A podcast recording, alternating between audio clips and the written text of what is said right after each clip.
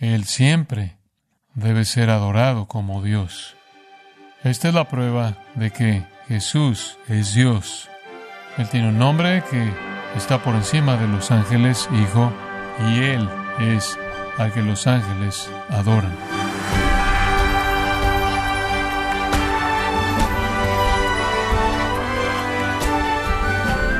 Gracias por acompañarnos en su programa Gracias a vosotros con el pastor John MacArthur.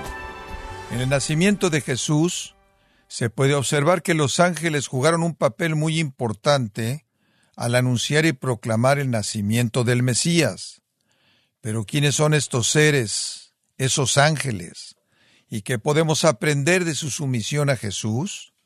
Hoy el pastor John MacArthur, en la voz del pastor Luis Contreras, nos enseña el rol de los ángeles a la luz de la supremacía de Jesús en el sermón titulado La prueba de la preeminencia de Cristo en gracia a vosotros. Ahora quiero que, en cierta manera, continuemos en donde nos quedamos.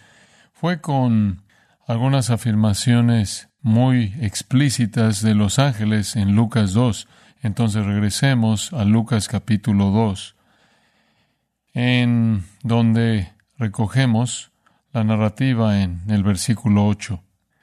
Había pastores en la misma región que velaban y guardaban las vigilas de la noche sobre su rebaño. Y aquí se les presentó un ángel del Señor, y la gloria del Señor los rodeó de resplandor, y tuvieron gran temor. Pero el ángel les dijo, no temáis porque aquí os doy nuevas de gran gozo, que será para todo el pueblo, que os ha nacido hoy en la ciudad de David un Salvador, que es Cristo el Señor. Ahora nos concentramos en la palabra Cristo y le dije que ese no es el apellido de Jesús. Eso lo identifica como el Mesías, esa es la palabra ungido. En el Antiguo Testamento el Mesías era el ungido y cuando Cristo vino como el cumplimiento de todas las profecías del Antiguo Testamento, el ángel dice, el ungido ha llegado. Él es el Salvador y el Redentor, Él es el libertador, pero Él es en particular el ungido. Eso es lo que la palabra Cristo significa.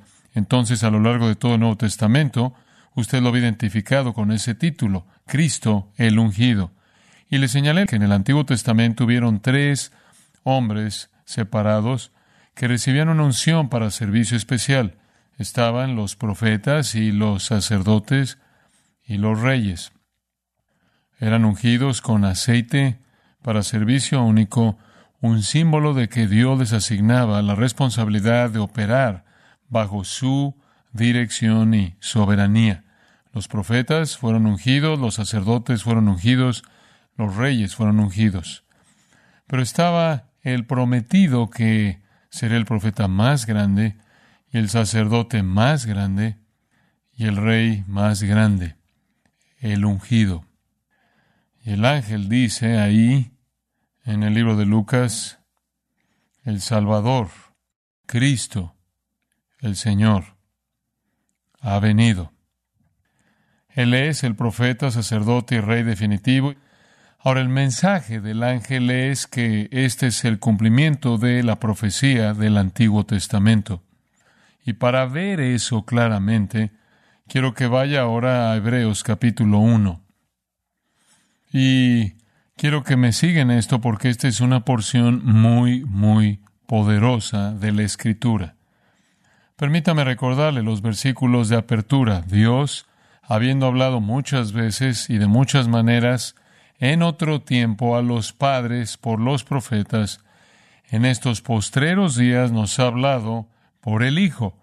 Eso nos presenta a Cristo como el profeta definitivo, cuya revelación trasciende la de los profetas del Antiguo Testamento. Este profeta también es el heredero de todo. Él es el que hizo el universo.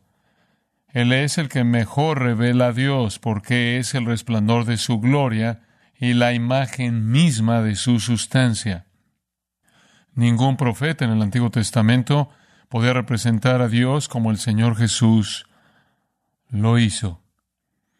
En Él vemos la plenitud de la deidad corporalmente. Entonces Él es el profeta definitivo, como el que es el resplandor de la gloria de Dios, la imagen misma de su sustancia.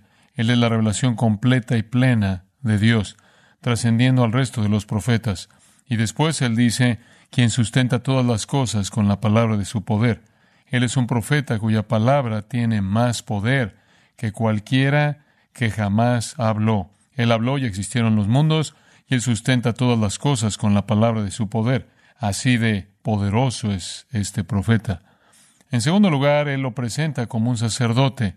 En el versículo 3, habiendo efectuado la purificación de nuestros pecados, Él vino y vino a la cruz, y ahí Él proveyó un sacrificio que satisfizo a Dios a favor de los elegidos, e hizo el sacrificio por los pecados de ellos que satisfizo a Dios para que Él pudiera conceder perdón y salvación para aquellos que creen. Ningún sacerdote jamás podía ofrecer un sacrificio final. Él ofreció un sacrificio, el sacrificio de sí mismo, y completó la redención para todos los que creerían. No hay sacerdote como Él. Dijimos que los sacerdotes tenían que seguir ofreciendo sacrificios días tras día, tras día, tras día, año tras año, tras año. Ninguno de ellos satisfizo a Dios. Simplemente mostraban la futilidad de cualquier esfuerzo humano y apuntaban al futuro cuando un sacrificio aceptable vendría ofrecido por un sacerdote perfectamente recto. Ese fue Cristo ofreciéndose a sí mismo.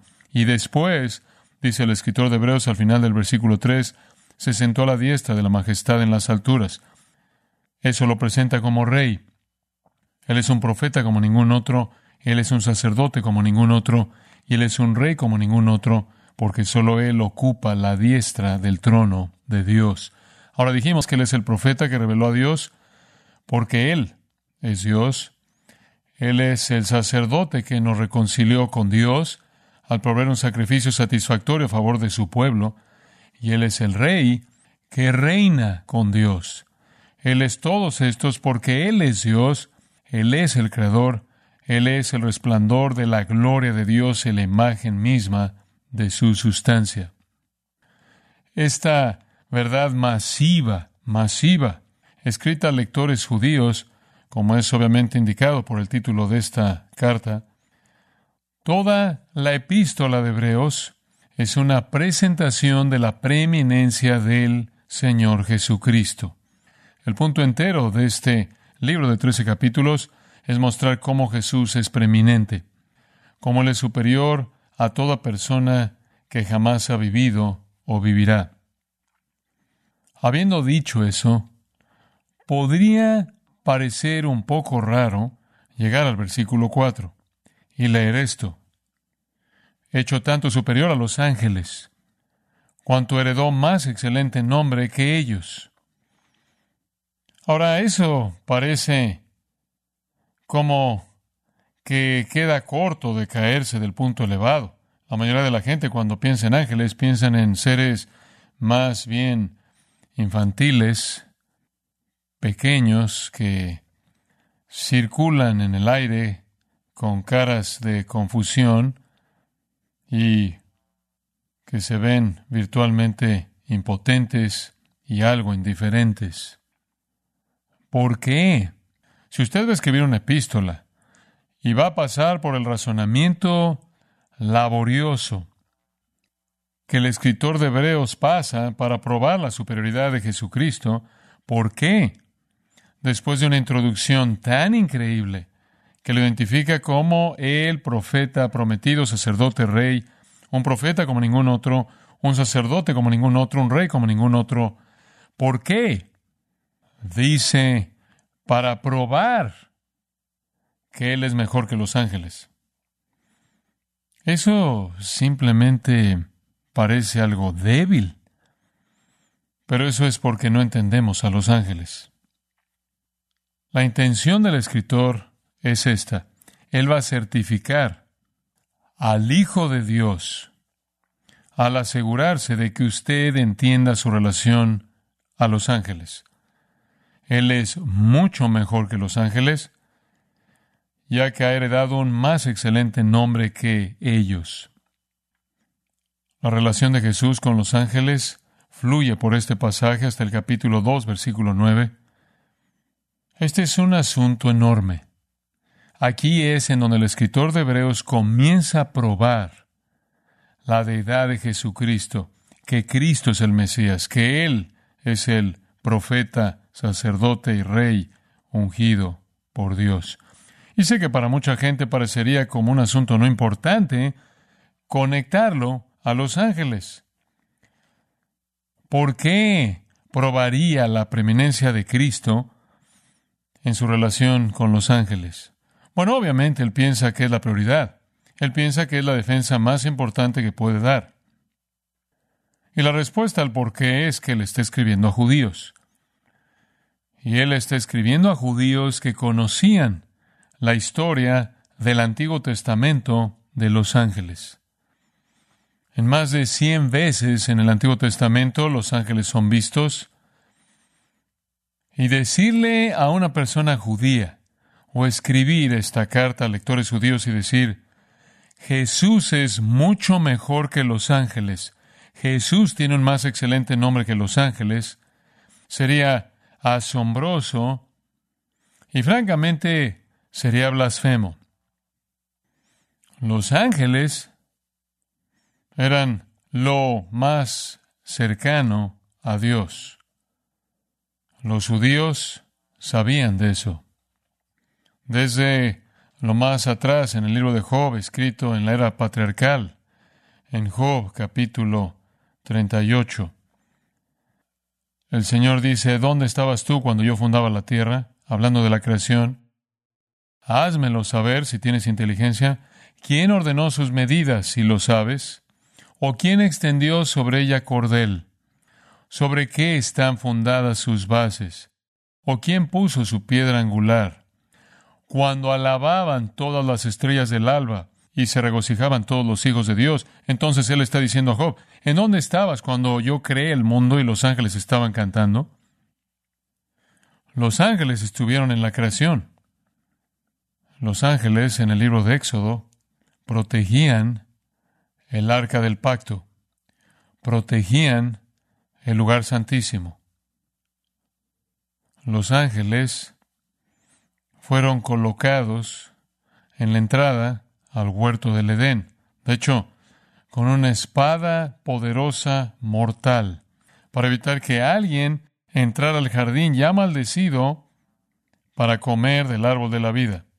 Eso es lo que dice en Génesis 3. Los ángeles fueron seres muy amenazadores y poderosos. Fue un ángel el que le apareció a Agar, la sierva de Sara, para darle un mensaje de Dios. Fue un mensajero angelical el que se lo dio a pesar del pecado, a pesar del hecho de que Ismael era un hijo ilegítimo y no un hijo del pacto. No obstante, Dios, mediante un ángel, en Génesis 16, le dio a Agar una promesa una promesa temporal de bendición.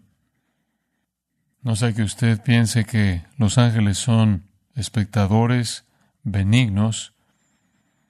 En Génesis capítulo 19 hubo ángeles que vinieron a Sodoma y dijeron que literalmente iban a quemarla hasta las cenizas. Y fueron ángeles los que rescataron a Lot y a su esposa y a sus dos hijas, y los ángeles literalmente lo tomaron de la mano y lo sacaron. Fue un ángel el que detuvo a Abraham de meterle una daga al corazón de su hijo Isaac. Fue un ángel el que en ese punto le afirmó a Abraham el pacto abrámico, Génesis 22. Fue un ángel el que le ayudó a Isaac a encontrar una novia, Génesis 24. Jacob vio ángeles ascendiendo y descendiendo del cielo en una escalera. ¿Y de qué se trató eso? Esa simplemente fue una demostración simbólica de que los ángeles de Dios están viniendo y yéndose a favor de los propósitos y la voluntad de Dios en el mundo. Están involucrados no solo en el cielo, sino en la tierra, haciendo la voluntad de Dios, Génesis 28. Cuando Jacob bendijo a José, él habló del ángel que me había redimido de maldad. Un ángel lo había rescatado. Fue un ángel que le apareció a Moisés en la zarza ardiente, en Éxodo 3. Fue un ángel de Dios el que guió a Israel con una columna de nube y una columna de fuego en los viajes en el desierto. Simplemente un par de pasajes que le voy a leer en Éxodo 23, versículo 20. Y los judíos habrán sabido todo esto. Aquí yo envío mi ángel delante de ti para que te guarde en el camino y te introduzca en el lugar que yo he preparado. Guárdate delante de él y oye su voz. Ese es un ángel poderoso él te va a guiar, Él te va a mandar y lo vas a seguir y vas a obedecer su voz. No le seas rebelde, porque Él no perdonará vuestra rebelión, porque mi nombre está en Él. Este ángel no te va a ofrecer perdón por tu desobediencia.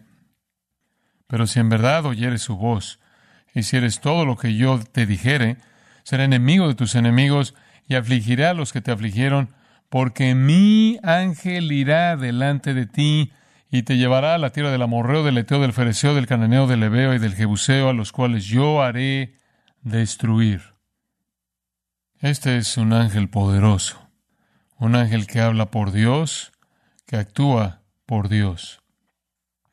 En Éxodo capítulo 32 y versículo 30, y aconteció que al día siguiente dijo Moisés al pueblo, Vosotros habéis cometido un gran pecado, pero yo subiré ahora a Jehová, quizá le aplacaré acerca de vuestro pecado. Entonces volvió Moisés a Jehová y dijo, Te ruego, pues este pueblo ha cometido un gran pecado, porque se hicieron dioses de oro. Que perdones ahora su pecado, y si no, ráeme ahora de tu libro que has escrito. Y Jehová respondió a Moisés, Al que pecare contra mí, a éste raeré yo de mi libro. Ve, pues, ahora, lleva este pueblo a donde te he dicho, he aquí, mi ángel, ahí está mi ángel de nuevo, irá delante de ti, pero en el día del castigo yo castigaré en ellos su pecado. Y Jehová hirió al pueblo porque habían hecho el becerro que formó Aarón. Un ángel poderoso, poderoso, para hablar por Dios, para ser obedecido, incluso para participar en juicio sobre los desobedientes. Números 20 dice que fue un ángel el que sacó a Israel de Egipto. Números 22 nos habla de un ángel que evitó que Balaam maldijera a Israel.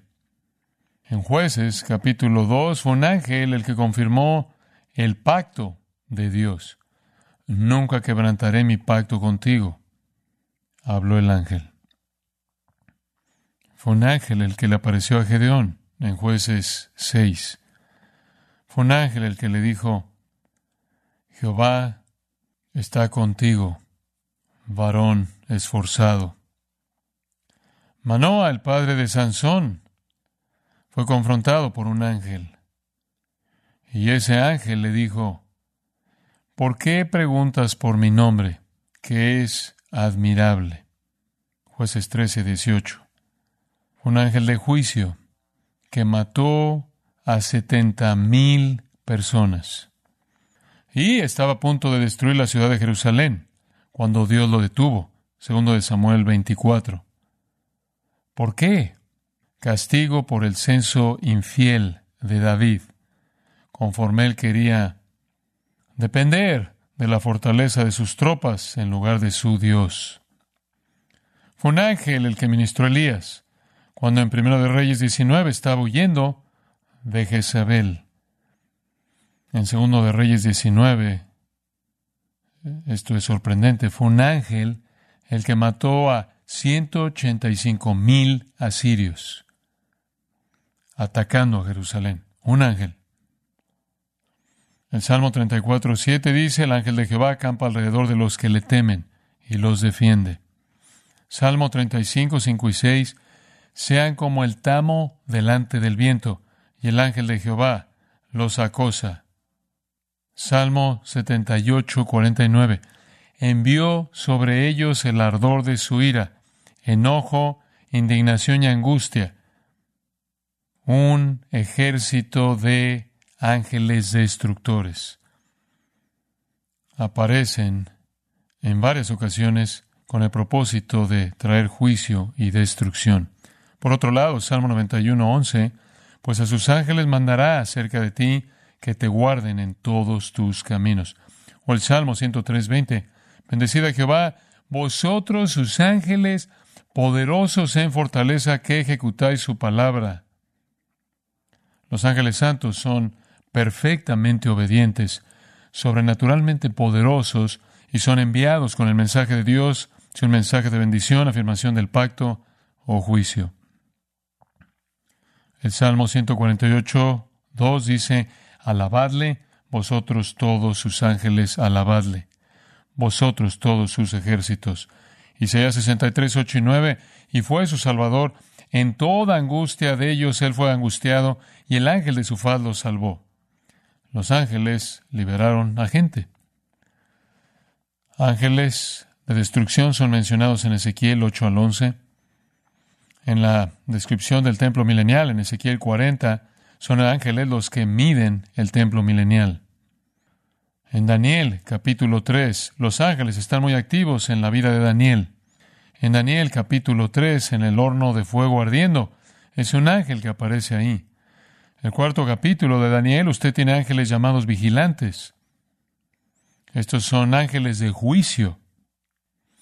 En Daniel capítulo 6 usted tiene ángeles que cierran la boca de leones. En Zacarías 1 dice que ángeles patrullan la tierra para Dios. Ese es un pasaje increíble. Zacarías 1, 12. Quizás se lo debo leer. Es maravilloso.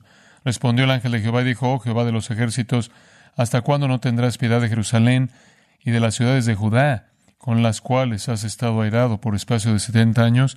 Y Jehová respondió buenas palabras, palabras consoladoras al ángel que hablaba conmigo. Y me dijo el ángel que hablaba conmigo, clama, diciendo, así ha dicho Jehová de los ejércitos, se lee con gran celo a Jerusalén y a Sión, y estoy muy airado contra las naciones que están reposadas, porque cuando yo estaba enojado un poco, ellos agravaron el mal. Por tanto, así ha dicho Jehová, yo me he vuelto a Jerusalén con misericordia, en ella será edificada mi casa, dice Jehová de los ejércitos, y la plomada será tendida sobre Jerusalén. Clama aún diciendo así, dice Jehová de los ejércitos, aún rebosarán mis ciudades con la abundancia del bien, y aún consolará Jehová a Sión, y escogerá todavía a Jerusalén. Estos son los ángeles patrullando que se mueven por la tierra para hacer los propósitos de Dios. De regreso en el versículo 11, y ellos hablaron a aquel ángel de Jehová que estaba entre los mirtos y dijeron, hemos recorrido la tierra. Los ángeles hablan por Dios. Usted ve eso en Zacarías 2, Zacarías 3, Zacarías 4, Zacarías 5, Zacarías 6, Zacarías 12. Deuteronomio 33, 2 dice que son una hueste masiva, diez mil de santos. El Salmo 68, 17 dice, los carros de Dios se cuentan por veintenas de millares de millares. Resumiéndolo todo, los ángeles son santos, espíritus celestiales que sirven a Dios como reveladores, guías, patrullando como vigilantes, intercesores, consoladores, consejeros, jueces, protectores, castigadores, ejecutores, incluso maestros, y ciertamente adoradores. Aparecen como los agentes de Dios, descritos como luz, fuego, metal brillante, piedras preciosas, vestidos en lino, con cintos dorados. Son super seres esplendorosos con poder masivo. Daniel 7:10, Daniel vio miles de miles y diez mil veces diez mil de pie delante de Dios. Algunas veces son llamadas criaturas vivientes, algunas veces llamados querubines, algunas veces llamados serafines. Estuvieron presentes cuando se dio la ley. Observa el capítulo 2 de Hebreos y el versículo 2. Porque si la palabra dicha por medio de ángeles fue firme y toda transgresión y desobediencia recibió justa retribución, se está refiriendo a la ley, si nadie podía escapar las consecuencias de violar la ley, que fue hablada mediante ángeles. Estuvieron ahí cuando se dio la ley. En el libro de Hechos, el capítulo 7, versículo 53, Esteban dice, vosotros que recibisteis la ley por disposición de ángeles y no la guardasteis. Los ángeles tuvieron una función en la entrega de la ley en el Sinaí.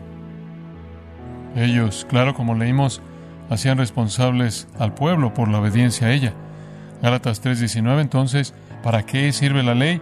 Fue añadida a causa de las transgresiones y fue ordenada por medio de ángeles. Los ángeles tuvieron un lugar al traer la ley de Dios al monte Sinaí.